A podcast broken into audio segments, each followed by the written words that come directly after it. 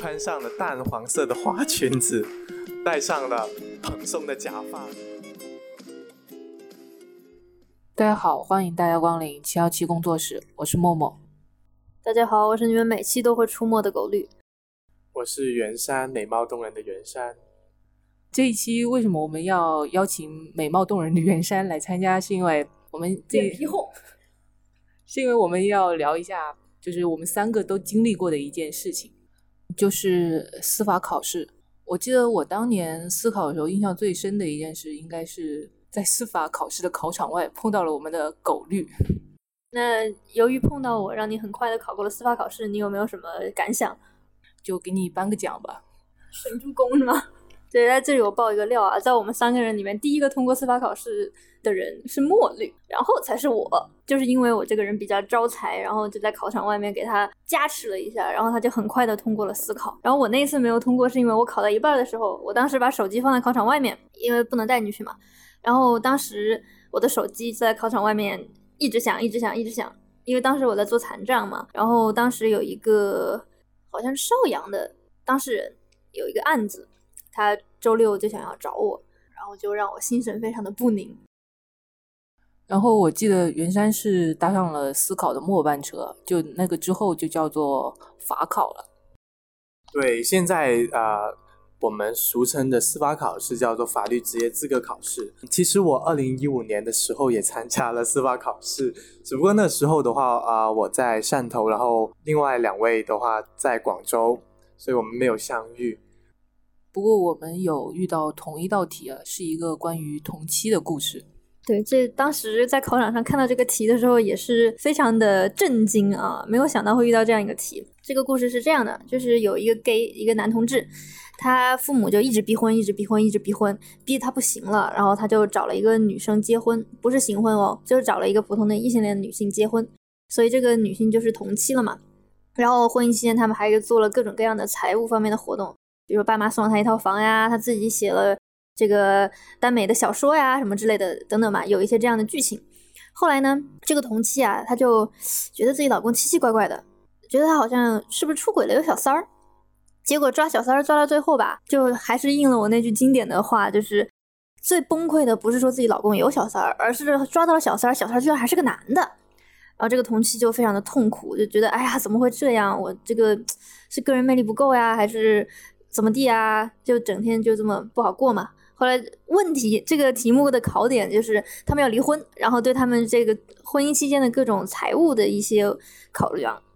我觉得不仅这个问题比较奇葩，其实里面的选项也是蛮奇葩。比如说里面有个选项就是讲到这个 gay 他隐瞒自己同性恋的身份，跟一个女的结结婚，那么这是不是属于法律上面的诈骗呢？因为法律上面欺诈一般是可以撤销的嘛。那么隐瞒同性恋到底是不是可以撤属于可以撤销的婚姻呢？所以这个问题确实蛮奇怪的。还有就是因为对方的父母以为。这个男的是直男，然后呢，以为他们是正常的夫妻，给他们两个买了一套房，然后最后发现，哎，原来这个男的是个 gay，那么是不是欺骗了他的父母呢？这个题目也这样去问，所以可能当时看到这些题目，有些人会选，哎，这肯定就是一种欺诈啊，一定要选这个选项，一定要认为说隐瞒同性恋的话是属于欺诈的行为，一定属于可以撤销的婚姻。其实这种想法就还真的挺常见的，经常有人会咨询我们这样的问题，但是。我有一个跟我非常非常熟的研究相关问题的法学院的教授，我觉得就不要点他名字了。嗯，就他的这个观点，我觉得也是值得大家来了解一下的。就你知道，在普通的真实的结婚中，其实也会出现很多不那么真实的情况。那比如说，现现在一个男生他特别喜欢一个女生，然后想追求她，他可能会说啊，我是什么上市公司的高管啊，我我家里特别有钱呀，我我经济条件很好，或者说啊，我一定婚后呃天天洗碗，天天做家务，对你特别特别特别好，什么等等等等。那其实婚后发现啊，其实他的身家是编的，或者说他的这个行为也没有要天天做家务呀，每天回家就那么一躺啊。如果说隐瞒性倾向是欺诈的话，那这些行为那算不算欺诈？隐瞒家庭状况是不是欺诈？隐瞒财务状况是不是欺诈？隐瞒自己做家务的这个喜好是不是欺诈？对，其实这个是值得我们思考的。而且，其实根据法律的规定，可以撤销的婚姻只有一种状况，就是被胁迫的婚姻。所以呢，欺诈其实也不能属于撤销婚姻的理由。而且我记得当时听那个思考老师他们讲题的时候，有一个老师就说过，如果欺诈能够作为婚姻取消的理由的话，那世间真的有无数的婚姻都要被取消了。就无数人都是婚前说天天做家务，婚后就往那一躺，啥都不干，是吧？我可能就是婚后买洗碗机，然后买扫地机器人这种，然后还是用对方的奖金是吗？其实，如果我们再把这事情谈开一点的话，我记得我接触到一个案件，但它是适用的，它就不是纯粹的法律，它是适用到宗教相关的规定。有一个啊天主教的女生，那么她跟一个 gay 结婚，那么结婚之后发现，哎，对方是 gay 这个事实，后面她就去问那个教会那边怎么办。教会后面就说不承认这段婚姻的存在，对，这是但这是在宗教层面他们的一个认为，在法律上面的话，他们当然是结过婚的状况。那其实包括日常像我们咨询法律问题的朋友里面有很多他是行婚的嘛，然后呢，他们就会觉得说，那我行婚他不是真的结婚，所以是不是你就不要跟我讲婚姻法了？我们就没有结婚，你不要按照婚姻法来。解答我们的问题，其实这个想法是不正确的啊！只要是去了民政局领了中华人民共和国承认的结婚证，全部都是受我国的这个婚姻法的规制的。千万不要觉得就是比如说你们双方写了一个什么协议，说啊我们是形式的婚姻，不是真结婚，然后法律就不管了。这个这个是不可能的。其实呢，就像我们那一年碰到这种直接提到 LGBT 相关的思考题还是蛮少的，但是呢。一般都是用比较委婉的方式提出，比如说像刑法里面有一道特别经典的考题啊，就是穿花裙子的男生。为了更形象的讲述这道题，我打算以自己为例子，牺牲一下哈。一个月黑风高的夜晚。我穿上了淡黄色的花裙子，戴上了蓬松的假发，本来想在家里面睡个安稳觉，没想到睡到凌晨三点钟的时候，发现家里面有些声音，原来是有人进来要偷东西。然后我想假装不知道嘛，就是破财挡灾，没想到这个人居然扒我的衣服，然后我一怒之下回一句：“喂，你干嘛？” 他发现居然是个男的，他马上就跑掉了。那么现在问题来了。这个男生他的行为构成强奸罪吗？我觉得听完这一段之后，最大的感想是你干嘛喂那么大声，吓死我！对，就这个题目是零七年的考题，应该是每一个参加司法考试的人都必做的题，是经典考题。嗯，然而我非常多的朋友看到这个题都觉得你们这个考试怎么这么不正经啊？考的都是些什么鬼东西？但说实话啊，这个真的不是出题老师的脑洞，这个事情是真的存在的。就因为我是武汉人嘛，上大学的时候，那个时候我应该已经学法律了，一几年的时候，当时武大有一个特别有名的社团，就叫做武大伪娘团。所谓的伪娘就是男生，然后他他也不见得说自己是 LGBT 或者怎么样，他就是喜欢穿女装，然后就穿的各种非常好看的那种日式的什么学生裙啊什么之类的，然后出去做一些表演啊、拍照啊等等吧，这样一些活动。然后武汉伪娘团当时有好几百个人，在武汉是非常在全国都非常有名。然后呢，我好像是一二年左右吧，就发生了这样一个新闻，说是武汉伪娘团有一个人，他有一天就穿着女装，然后就在学校里溜达。然后，如果去过武大人都知道，就在情人坡那边，突然就出来了一个人，觉得啊，这个人好好看，然后就要把他拖到小树林里去欲行不轨之事。结果一行不轨之事，发现啊，居然就撞号了，两个都是男的。这这是一个真实的新闻，他不他不是说是编出来的故事。当时我看到这个新闻的时候还挺震惊。然后刚好当时我在学刑法嘛。在那个时候呢，其实是这样的，那段那段时间刚好是一个空白期。就这个事情，它首先强奸罪只能是强奸女的，他不能是强奸男的，所以他这个行为它构不成强奸罪。然后那个时候呢，由于强制侮辱猥亵这个罪名当时还是强制侮辱猥亵妇女罪，没有改成强制侮辱猥亵他人罪，所以也只能是女的。所以在那个时候，像这样的情况，他只能说看。呃，这个被拖到小树林去的这个人，他有没有一些其他的，比如说受伤了呀之类的，看能不能构成，比如说故意伤害，或者说是治安管理处罚这方面的一些。那有一些人的观念还没有跟上，比如说我有一些男同志的朋友，他们就会问我，甚至有些人信誓旦旦的就说啊，男的强奸男的是不是不犯法呀？那我就要强奸谁谁谁，就把这当做是一个笑话一样的在说。但其实这是一件很危险的事情，而且是很危险的一个言论。男生强奸男生的话，不构成强奸罪，但是会构成刚刚狗律所说的强制猥亵他人罪，或者是有可能。啊，如果是太猛烈造成伤害的话，有可能构成故意伤害罪。那强制侮辱猥亵他人罪其实也是近几年的一个考点，我不知道你们有谁考过啊？就呃，在二零一五年之前，强制侮辱猥亵只能猥亵妇女和儿童，就不能猥亵男的。但二零一五年修法的时候呢，把这个罪改成了强制猥亵他人罪，就不管男女老少都有可能成为被侮辱和猥亵的对象。这也是我们立法的一个进步。如果没有这个修改的话呢，就很多类似于五大伪娘团的那种事情就没有办法有一个法律的罪名来规制。其实，关于侮辱猥亵，还有一个特别古老的罪名啊，就是叫做流氓罪。那是七九年的时候，我国第一部刑法就规定了一个罪，但是那个罪名当时很像是一个口袋罪名吧。基本上把刑法里面无法规制的一些其他的行为都放到了这个罪名里面。那流氓罪其实它之所以会被认为跟 LGBT 群体有关系，是因为流氓罪的内容包含男生和男生之间的性行为。就有一些人管它叫鸡奸罪嘛，这其实流氓罪当年是包含这个的。但是，一九九七年的时候，我们新刑法修订，把流氓罪这个罪名本身删掉了，然后把它的内容呢放到了其他的几个罪名里，然后在这个过程中就把男生和男生之间的性行为给删除掉了。但其实有一个非常有意思的现象啊，就是过往我们在聊到说中国的同性恋有没有曾经入罪。以及有没有去罪化的这个过程中，一直都是忽略女生和女生之间的性行为的。我们的法律似乎认为，没有一个男性的性器官就没有办法发生性。所以，首先女生就是强奸罪，它只能强奸女生，它不能强奸男的。然后呢，在这个这一类的，比如说这个流氓罪这一里面，也一般不会有女的去干这个事情。不过现在随着大家对 LGBT 社群的了解，关于同性之间的猥亵是否构成犯罪这个问题呢，已经达成了一个基本的共识。所以现在大家可能更多的就是关注一些同性之间的，比如说婚姻啊，然后家庭相关的。像第一年的法考，也就是二零一八年，就直接有一道关于同性伴侣之间的离婚题。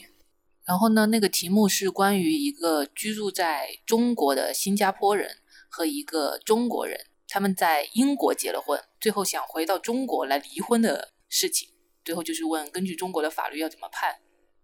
那这个题其实超与时俱进的，就第一次在司法考试题里出现了一句话，就是中国与新加坡不承认同性婚姻，然后怎么怎么样。包括在答案选项里呢，它也有，比如说这个两个人的行为啊，是什么法律规避啊，什么之类的，有这样的一些描述。而且这个思考出题人不仅很与时俱进，还很二次元，因为这两个人的名字分别叫毛毛和盟主。盟主的盟就是你好萌的那个萌。对，就看到虽然那一年我没有考试啊，但后面就看到有一些。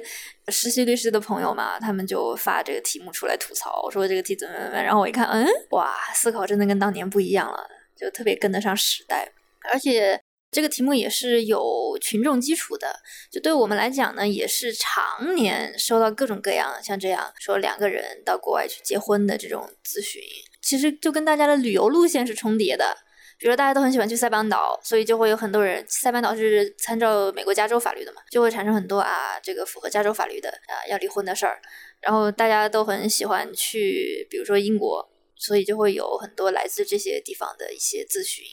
去英国可能因为英国是辅国，所以大家都会想去英国。也还蛮常见的，甚至包括在国外都生了孩子了呀，或者怎么样了，然后回国之后又要争抚养权，又要分财产等等吧。包括前几年有一个我特别喜欢的案件，就讲的是一个人是大陆的，然后另外一个是香港和加拿大的，然后他们俩在加拿大结了婚，后来那个加拿大人还帮那个大陆人买个房，后来他们分手了，然后要分房子的故事。这些都是真实发生的案例，然后而且那个判决书写的非常好啊，有机会下次再跟大家分享啊。那个判决书写的非常好，我超喜欢。就这些案件都是真实发生在国内，然后也真实的进入了我国的司法考试。对这些未来要成为法官、检察官、律师的人来讲，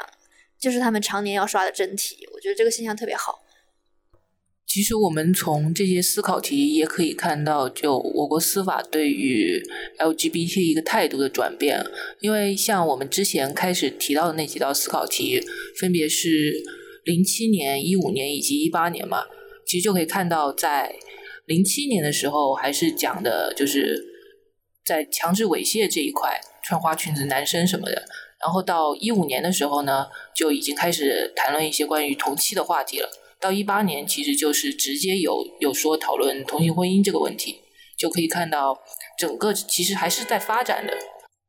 其实包括我们这几年工作过程中，也是能够感受到，因为我们要跟很多的法学教授进行沟通嘛，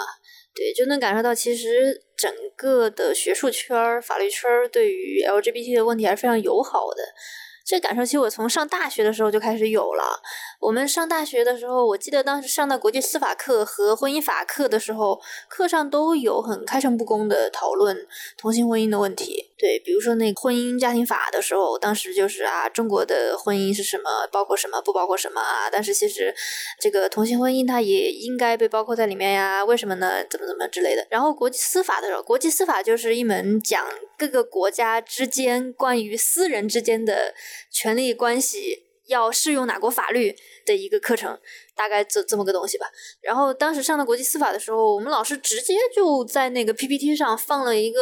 巨幅的两个男生接吻的照片，然后就讲到说啊，我们在做国际司法的问题的时候，也要考虑到其他的国家和地区有可能有我们国家并不承认的一些法律制度，比如说同性婚姻。然后那个老师当时还落后了，他当时好像说只有个位数的国家通过了同性婚姻，但是其实当时已经我记得好像已经有十几个了，但但因为年代太久了，我也记不清楚。我知道汕大还有老师专门写了同性婚姻的书，袁山要不要分享一下？其实是我的导师啦，就是当时候他开了一门课叫做《婚姻家庭法的实务》，然后在那个实务课程上面，我们就设计了蛮多同性恋的伴侣以及新婚啊、国外代孕或者跨境婚姻这这些问题的一些案例的讨论，其实还蛮有意思哦。然后我的导师本身也写了关于同志婚姻的一些专著，就他讨论了各各个国家。当这本书已经有些旧了，就他讨论在那个时候，比如说美国啊、欧洲这些国家呀，他们对于同志伴侣的权益保障程度，然后具体怎么保障，其实写的还蛮细的。那么，其实除开法律的老师，因为我们学校本身就当初是一个比较开放的，我们不仅有相关的法律课程，我们还有一个很好玩的叫做性别议题讨论的一个英语角，就每周都会讨论很多这种问题，所以。当时候的话，呃，大家对于这种问题的态度都蛮开放的，我觉得。其实这个现象也不是说一天两天了。我记得最早的时候，当时因为大家毕业的时候要写毕业论文嘛，最早的时候有我忘记是大我几届的学长学姐了，他们就说要写同性婚姻的方面的法学的学术论文，然后当时老师就说啊，这个议题有一点敏感，有一点超前，你最好换个题目。呃，但这个因为我当时写生育权，他们也说有点敏感，有点超前的，我待会儿这不是重点。但后来我知道，因为近两年有很多的学生来找我们，呃，尤其是一五年我们做了那个同性婚姻的第一案之后，就有学生直接找到我们，跟我们讲说，他发现有这么一个案子。然后去知网上进行搜索，发现在这个案子之前就很少有同性婚姻的论文，但这个案子之后，这个论文就爆炸式的增长。然后现在有非常非常多的人都在写同性婚姻的论文，包括我们合作的一些法学院的非常有资历的教授，经常跟我分享说啊，我们今年又有一个学生写了一篇同性婚姻的论文，或者啊，我们明年又有一个学生要写一个同性婚姻的论文，你帮我看一下啊什么之类的。所以其实，在司法。法律实务界和学术圈 LGBT 的法律方面，其实是有非常多的进展的。我一直非常欣喜这些现象的发生。我有好几个在研究生时期的啊同门的师弟师妹，他们都很想写这这些方面，就同性婚姻合法化的问题。我就觉得这个议题现在真的是好热门，好热门了。我一般会劝他们，就是其实除了同性婚姻之外，同志还有别的很多议题可以去研究的，包括他们作为伴侣的一些权益啊。不仅我们只讨论你们能不能结婚这个权利本身而已，我们可以再根据婚姻这个东西去延展开来，结婚到底有什么权利，然后希望他们去研究一下。我觉得这个还蛮有意思，而不要仅仅仅限于能不能结婚这个讨论而已。啊，这个观点我也是挺同意的。我想起来，就最近一两周，刚刚有一个法大的教授跟我说，他们法大今年有一个硕士要写一零监护，到时候可能要找我帮忙。对，就其实这个我们刚刚讲的这个，把婚姻的权利更加的细化这样一件事情，也是有很多的学生在做的。以前就是大家啊，我们要结婚，我们要结婚，我们要结婚，但其实问啊，为什么要结婚？那可能就只啊，这是我们的权利。那当然，这这句话是对的，但是它可能还有更多的面向嘛。所以现在其实也是有越来越多的人在开始研究，到底为什么要结婚？是到底是因为什么权利，或者说是因为呃文化的什么方面等等吧。其实还蛮有意思。我有一次我在学校里面还专门做了一个关于跨性别的叫做服装权的一个演讲，大家发现，哎，原来 LGBT 都还可以。研究这么多好玩的东西，就是作为跨性别的话，它也是我们之前可能比较忽略到的一些部分，大家就觉得哦，好像还挺有意思的。不过偷偷跟大家讲一下，那个讲座我是用英文来去啊包装过，所以可能呢 省的人他没有不知道我在讲什么东西，所以呢他就很轻易的让我通过了这个议议题，但后面效果其实还蛮好的。